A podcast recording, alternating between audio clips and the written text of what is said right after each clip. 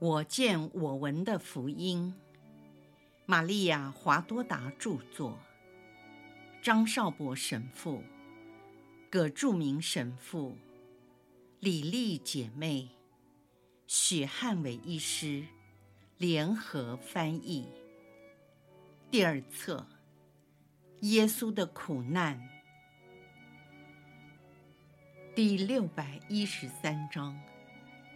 关于耶稣及玛利亚所受的苦难，以及若望共同受苦的一些醒思。现在已经是黑夜。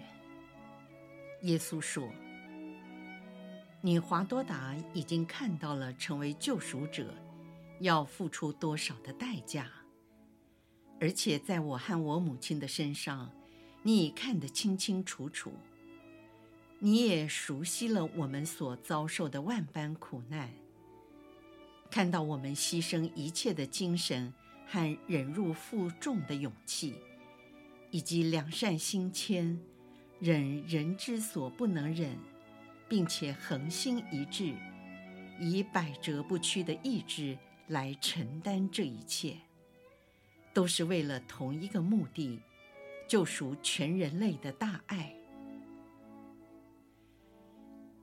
凡是愿意，并恳求上主天主使他们成为救赎者的，都应想到我和玛利亚是完美无缺的模范，而且为了救人，必须分担我们所受的苦刑。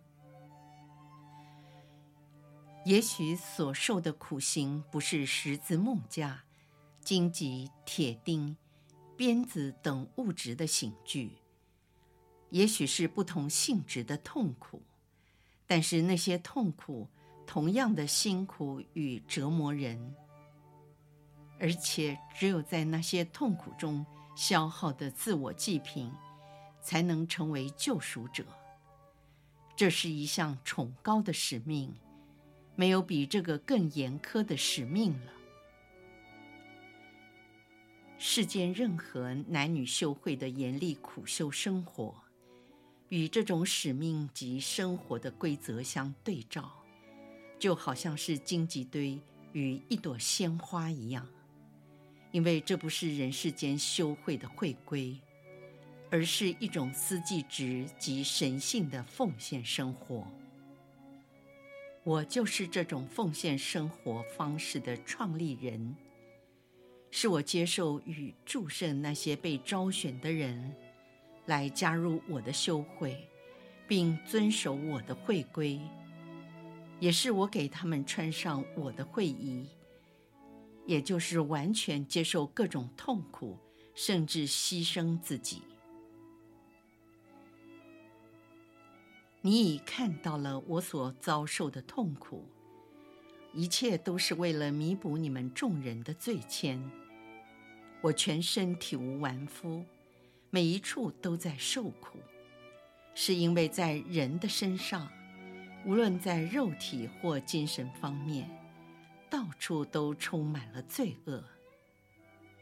因为你们每一个人的自我个体，都是天主所创造的一个完美作品。然而，由于原祖父母所犯罪的后果，你们的本性倾向犯罪。及你们个人妄用的自由意志，利用肉体及精神各方面的本能，成为犯罪的工具。我降生成人，用我的血汗苦难，来抵消罪恶所产生的恶果，洗净你们灵魂与肉身的玷污，并坚强你们，是为了抵抗邪恶的倾向。在我已精疲力尽背负十字架之后，我的双手被钉在十字架上受了伤，这是为补赎人类用手所犯的罪。有的人用手拿起武器来杀害弟兄，有如佳音一样；有的人用手来偷盗，写虚伪的控告书，或做出各种猥亵自己。及别人身体的行为，或饱食终日，无所事事，把整天的宝贵光阴消耗于游手好闲、不务正业的场所。为了你们因妄用自己以及双手去做不正当的事，我的双手才任人被钉在十字架上，剥夺了双手的需要和应享有活动的能力。你们救主的脚，走完了那铺满石块的苦路之后，被钉在十字架上，是为了补赎你们双足所犯的罪。因为人利用自己的脚做犯罪的工具，走向罪恶、偷窃、奸淫等各种罪愆。我的脚已走过耶路撒冷的家家户户。大街小巷及广场和阶梯，去净化世上各巷弄、街道、房屋、广场等。由于你们的恶意及顺从撒旦的诱惑所犯下的种种罪愆，无论是在过去或将来的世代所犯的罪，我的躯体伤痕累累。饱受了淤青、肿胀、撕裂。我受的惩罚是因了你们的罪，崇拜肉体、过分的放任性欲的罪恶，爱亲属原本不该被谴责，但你们爱自己的父母、配偶、子女、兄弟姐妹，超过爱天主。爱你们的上主天主。应该超越世上所有的爱和任何关系，任何感情也不可超过对天主的爱。你们要在天主内爱你们的亲人，但绝不应超过爱天主。你们要全心全灵全意爱天主。这个爱绝不会使你们对亲属的爱锐减，更不会对他们漠不关心。相反的，由于你们心中从天主得来的美善，滋养了对他们的爱。因为谁若爱天主，就有天主在他内，有了天主，就有美善。我让我的身体成为一个大的伤口，目的就是要从你们的肉体内除掉情欲，缺乏简朴。和有失庄重及贪恋肉性的毒害，何况肉体最终要归于尘土，所以不是讲究肉体能使它变得美丽，而是应克服它，好在天国里成为永远的美丽。我的头颅受尽各种的伤害，被棍棒敲打、掌掴。曝晒，遭暴徒的叫嚣，戴瓷冠等，都是为了补赎你们在思想方面所犯的罪，如骄傲自大、缺乏耐性、暴躁如雷等恶念。这些有如细菌的温床，在你们的脑海中滋生繁殖。我把我的头当作受折磨的器官。包在一个以鲜血装饰的宝盒里，这些都是为了补赎从你们思想所发出来的一切恶念。你华多达已经看见了我所愿意戴的唯一冠冕，那是一顶只有疯子或罪犯才戴的。任何一个正常的人或一个拥有自由意志的人。按照人性，绝对不愿意把它戴在头上。那些仇恨我的人，认为我是个疯子。事实上，从超性及从人性的观点来看，我真的像一个疯子，因为我甘心乐意的为你们而死，为那些不爱我的人，或是爱我很少的你们。我愿意接受死亡，是为了克胜在你们内的邪恶。同时，我也晓得你们爱邪恶胜过爱天主。我受了人的支配，被人囚禁，甚至于被人定了罪。我，身为天主的，竟被人类判了死刑。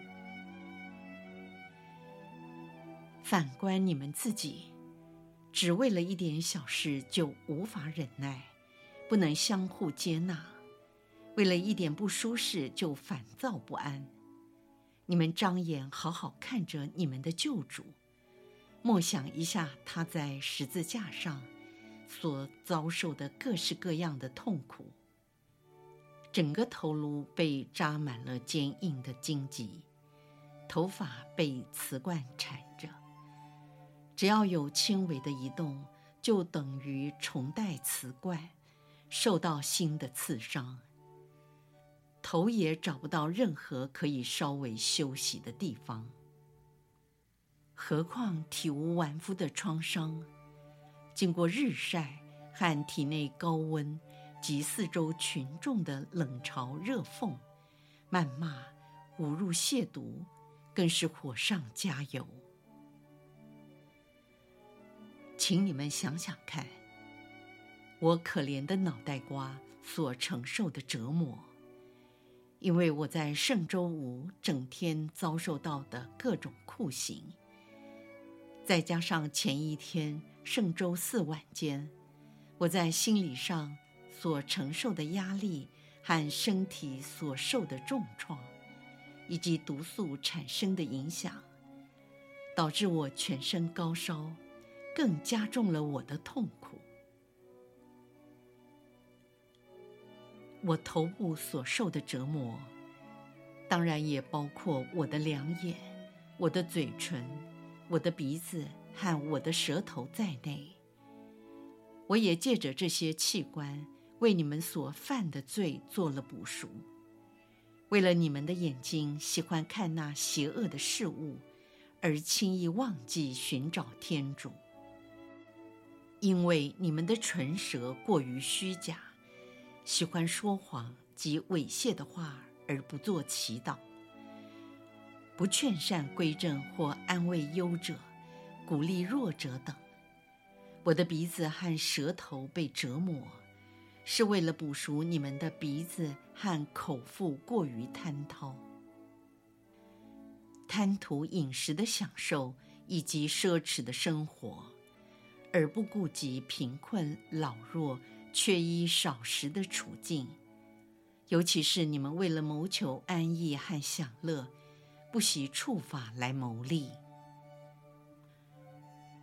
我的内脏也没有躲过待人赎罪的厄运，就如肺部所遭受的伤害、窒息、呼吸困难和咳嗽。肺的本身由于残忍的鞭刑，以致受了挫伤，又被钉在十字架上之后，因胸部和双臂的姿势异常的缘故，也都浮肿起来。我的心脏因气喘和忧伤，在肉身与精神双方面所受的痛苦，同时又背负着沉重的十字架，吃力地攀登加尔瓦略山。而且由于流出大量的血汗，特别是经过残暴和无情的鞭打，偏离了它的位置，以至于肝、脾脏、肾等都呈现浮肿的状态。你华多达也看到了我的腰部，在肾脏的周围有一个紫色的圈痕。由于你们不相信脸部上的伤痕，证明我所受的苦难是事实。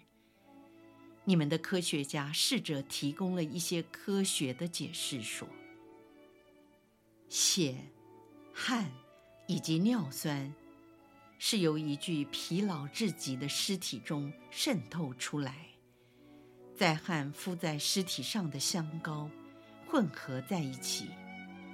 这些都使我受伤的形象在脸部上留下了形迹。注解：耶稣的脸部保存在意大利的都灵。耶稣继续说：“人最好是不需要那么多的证据而能相信，或更好说，这是出自天主全能之手的杰作，并赞美天主，赐给你们一副真实、不容争辩，关于我的身体被各种酷刑所撕裂的真相和证据。”由于你们现在已经无法像儿童一样单纯的相信，而是要求有科学的证明，你们的性德是多么的可怜！如果没有科学的支持与推动，自己就不能站立得住。你们要明白，造成这奇迹似的脸部，主要原因是我的肾脏。所产生的化学物质，也就是在我受鞭刑的时候，我的肾脏因所受的创伤，几乎完全破碎而失去了功能，好像那些被火烧伤的人一样。我的肾脏已经不能过滤，导致尿素堆积在血液及全身之中，造成尿毒症。那尿酸先使我全身疼痛，而死后透过尸体的毛细孔渗出，染在脸部，使整个体型呈现在脸部上。你们中若有医师或有尿毒症的病人，就会了解这种病症会给患者带来多么可怕的痛苦，因为它是那么多。甚至能在脸部印上不可磨灭的印象。以后是口渴，它也是一种难以忍受的折磨。你华多达都看见了。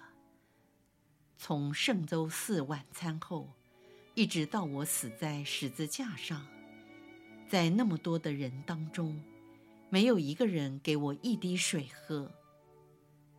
我当时全身发烧，在太阳下曝晒和炎热的天气以及漫天灰尘、失血的情况下，这一切都使你们的救主感到极端的口渴。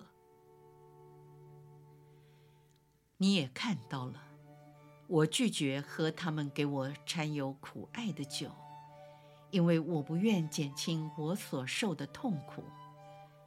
当我们将自己奉献给天主做牺牲时，要不折不扣，没有任何妥协，更不能用止痛的药酒。必须喝这苦杯，一如当初呈现给我们的，喝到最后一滴，而不是喝那掺有止痛药的烈酒，以麻醉痛苦。啊那牺牲者的命运实在严苛，但那甘心情愿选择这宿命的人是有福的。这一切就是你的耶稣，在他无罪的身体所受到的痛苦。我还没有谈到由于亲眼目睹母亲所受的折磨，才是我最大的悲痛。虽然他的苦难是必须的，只有我父才完全明了他的圣言。耶稣在精神、生理、心理上所遭受的痛苦是多么的残酷。有母亲在我左右，虽然是一件内心最盼望的事，也是我最需要的一种安慰。因为我那时感受到的无助与孤独，是来自天主及人类的遗弃。我母亲的领在，由于她所受的痛苦，为我也是一个折磨。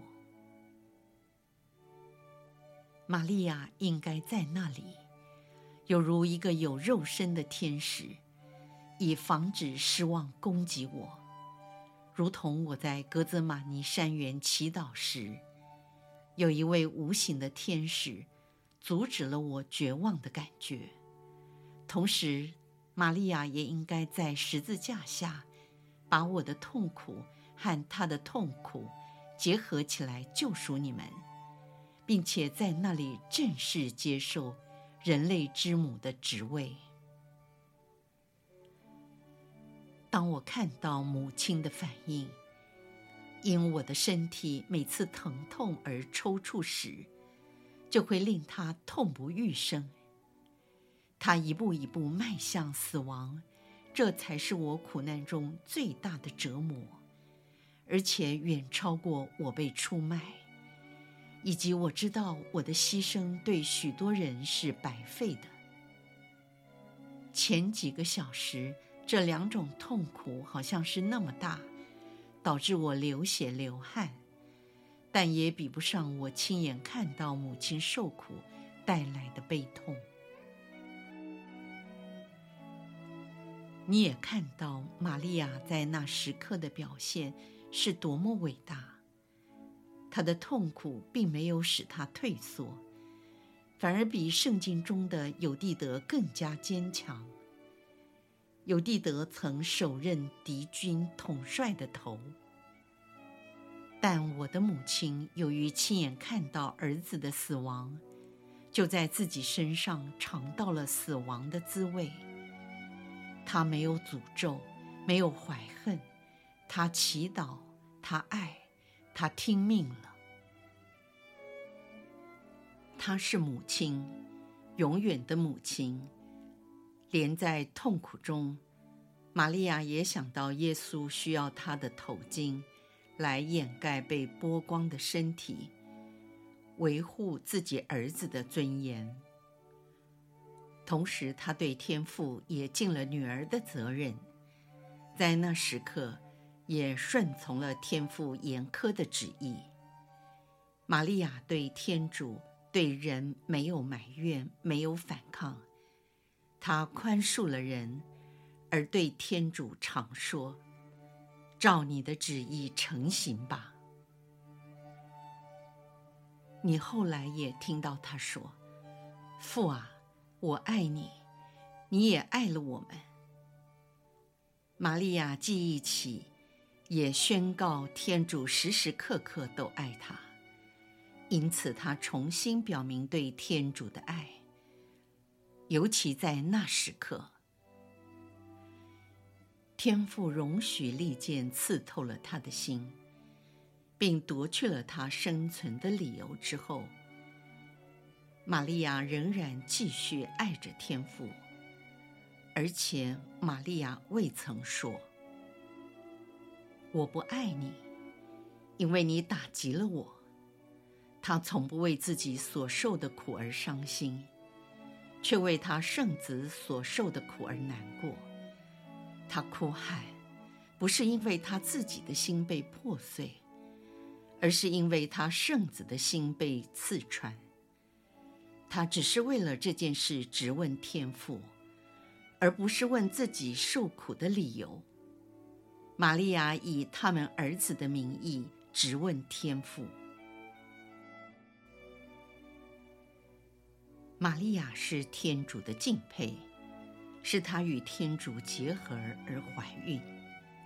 她知道不是因与男人结合而生子，而只是一种火自天下降。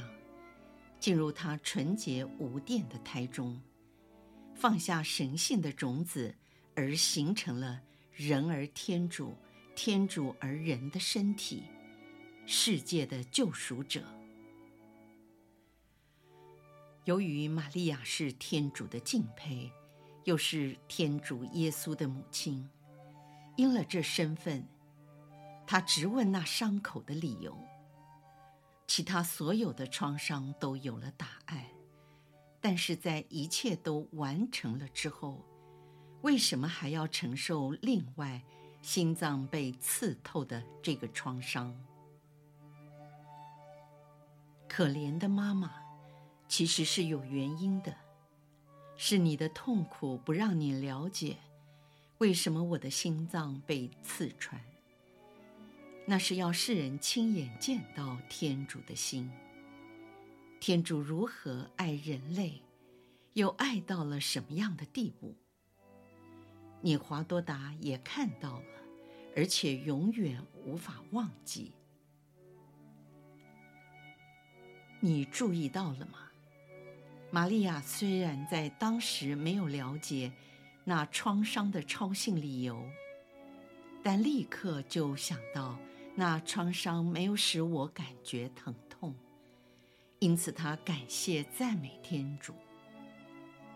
玛利亚不介意那个创伤给了她多么大的痛苦，只要那伤口不让我感觉到疼痛，为此。他感谢赞美天主，哪怕天主牺牲了他的感受。玛利亚向天父祈求唯一的事情，是给他一丝安慰，使他不至于死。因为才诞生的教会需要他，他就是前几个小时被指定为教会之母。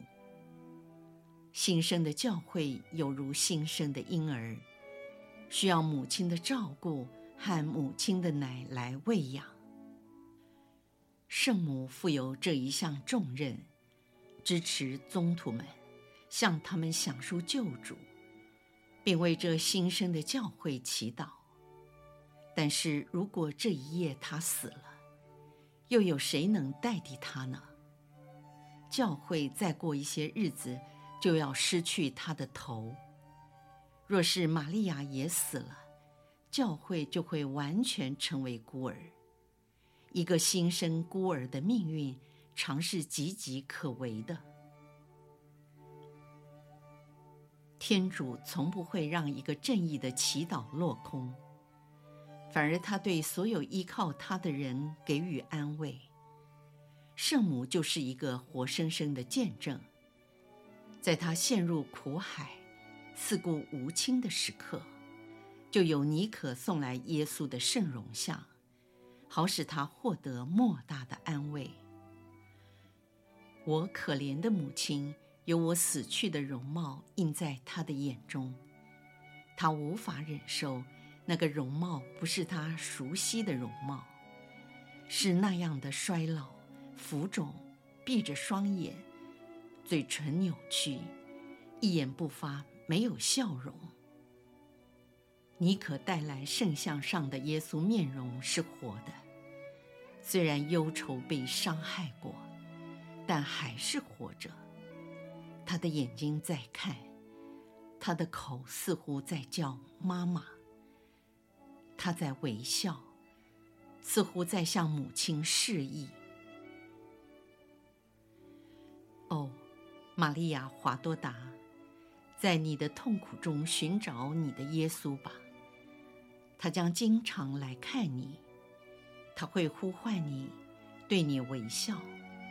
我们共同分担痛苦，我们将会结合在一起。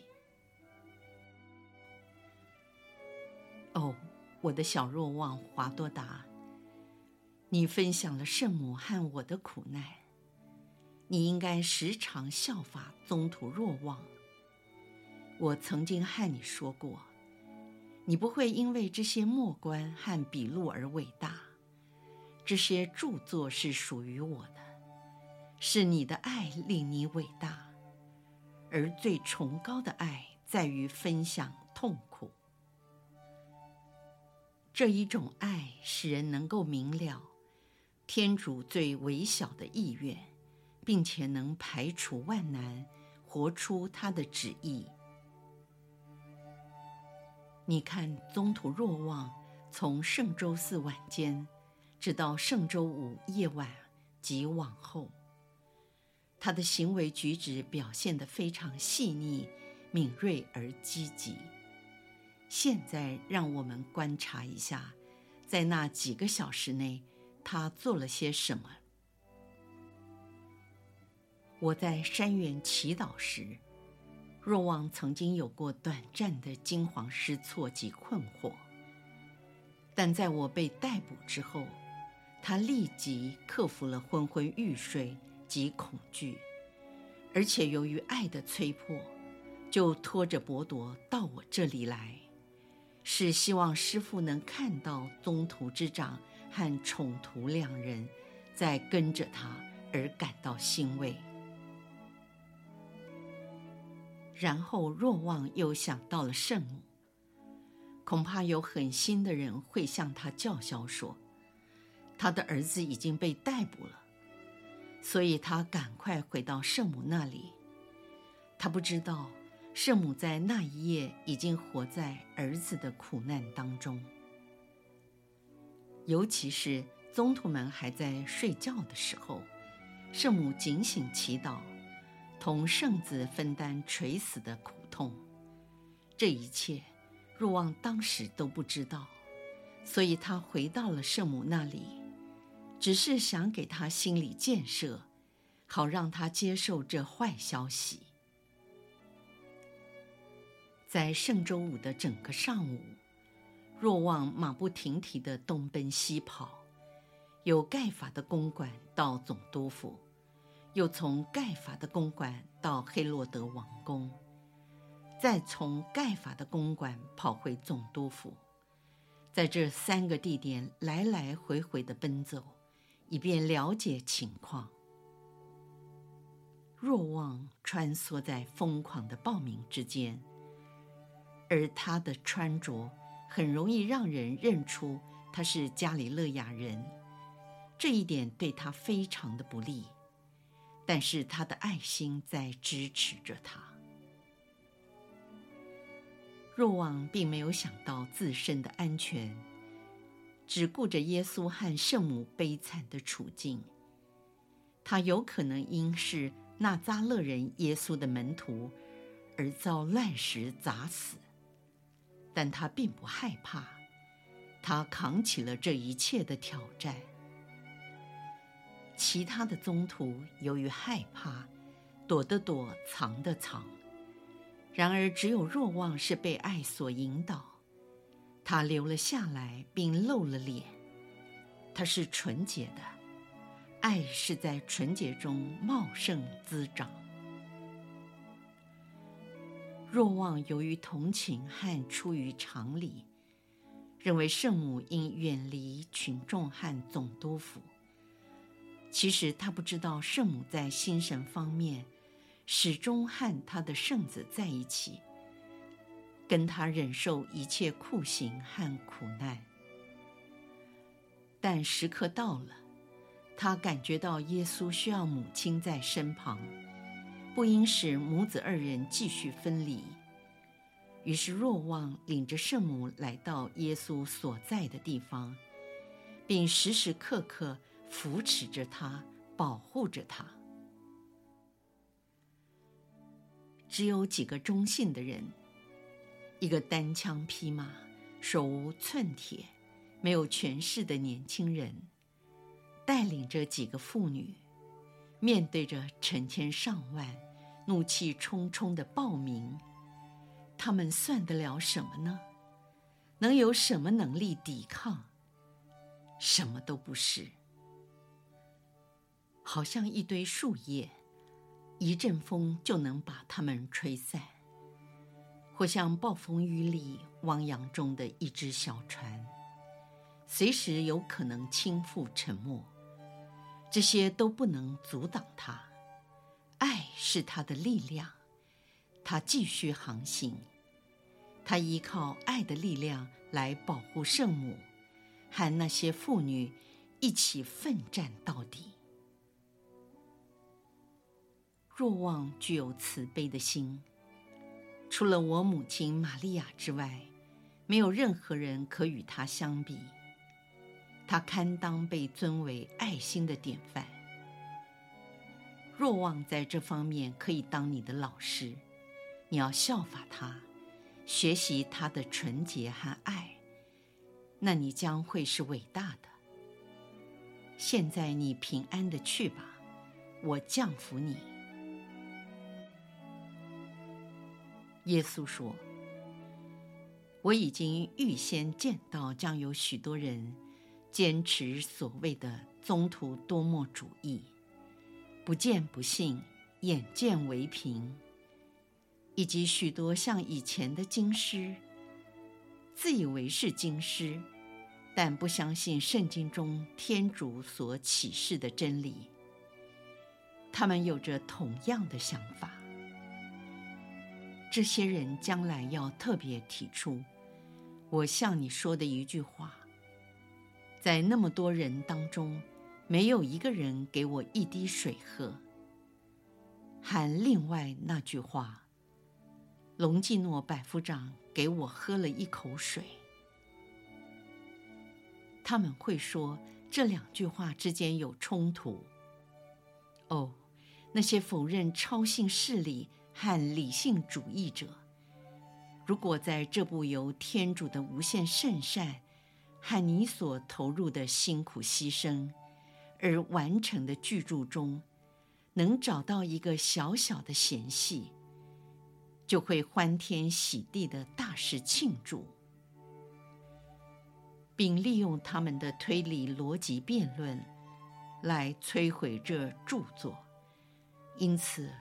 我为了预防这些人可能滋衍生事，特别提出这两句话的问题来做解释。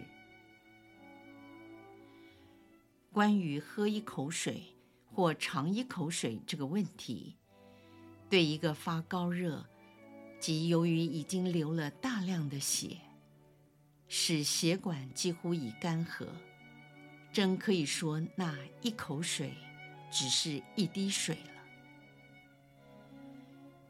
我接受了百夫长给我的那一口水，是因为我爱他们的灵魂，希望他们也能体会我的爱，而被吸引走向真理。实际上，那一口水只有在心灵上给我带来安慰，在肉体方面反而给我带来剧痛，因为当时我的喉咙。由于曾经遭受鞭打，受到重创，已不能咽下任何饮食。况且，为我当时焦渴的程度，只有大量的水才能解我的口渴。又因为心胸极为痛苦和气喘，也无法喝水。你对这种病痛曾经有过经验？只有大量的水才能解我的口渴，但没有人给我水喝，而且我也不能吞咽。如果有人给我水，为我的心事莫大的安慰。当时我最大的口渴是渴望被爱，是因爱而渴死，但没有得到爱。怜悯是爱的表现。我受难时，在以色列没有找到怜悯。你们这些有善意的人，或你们这些怀疑者，去思考及分析那一口水之事，你们更好称它为怜悯，而不是饮料。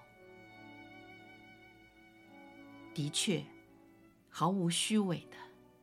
可以说，我从最后晚餐直到逝世，没有受到任何的援助。即使四周围绕我的人很多，也没有一个人前来安慰我。他们给我喝的是掺着麻药的酒，我只尝了一下，并没有喝。就这样，我得到的是酸醋和嘲笑。被出卖和打击。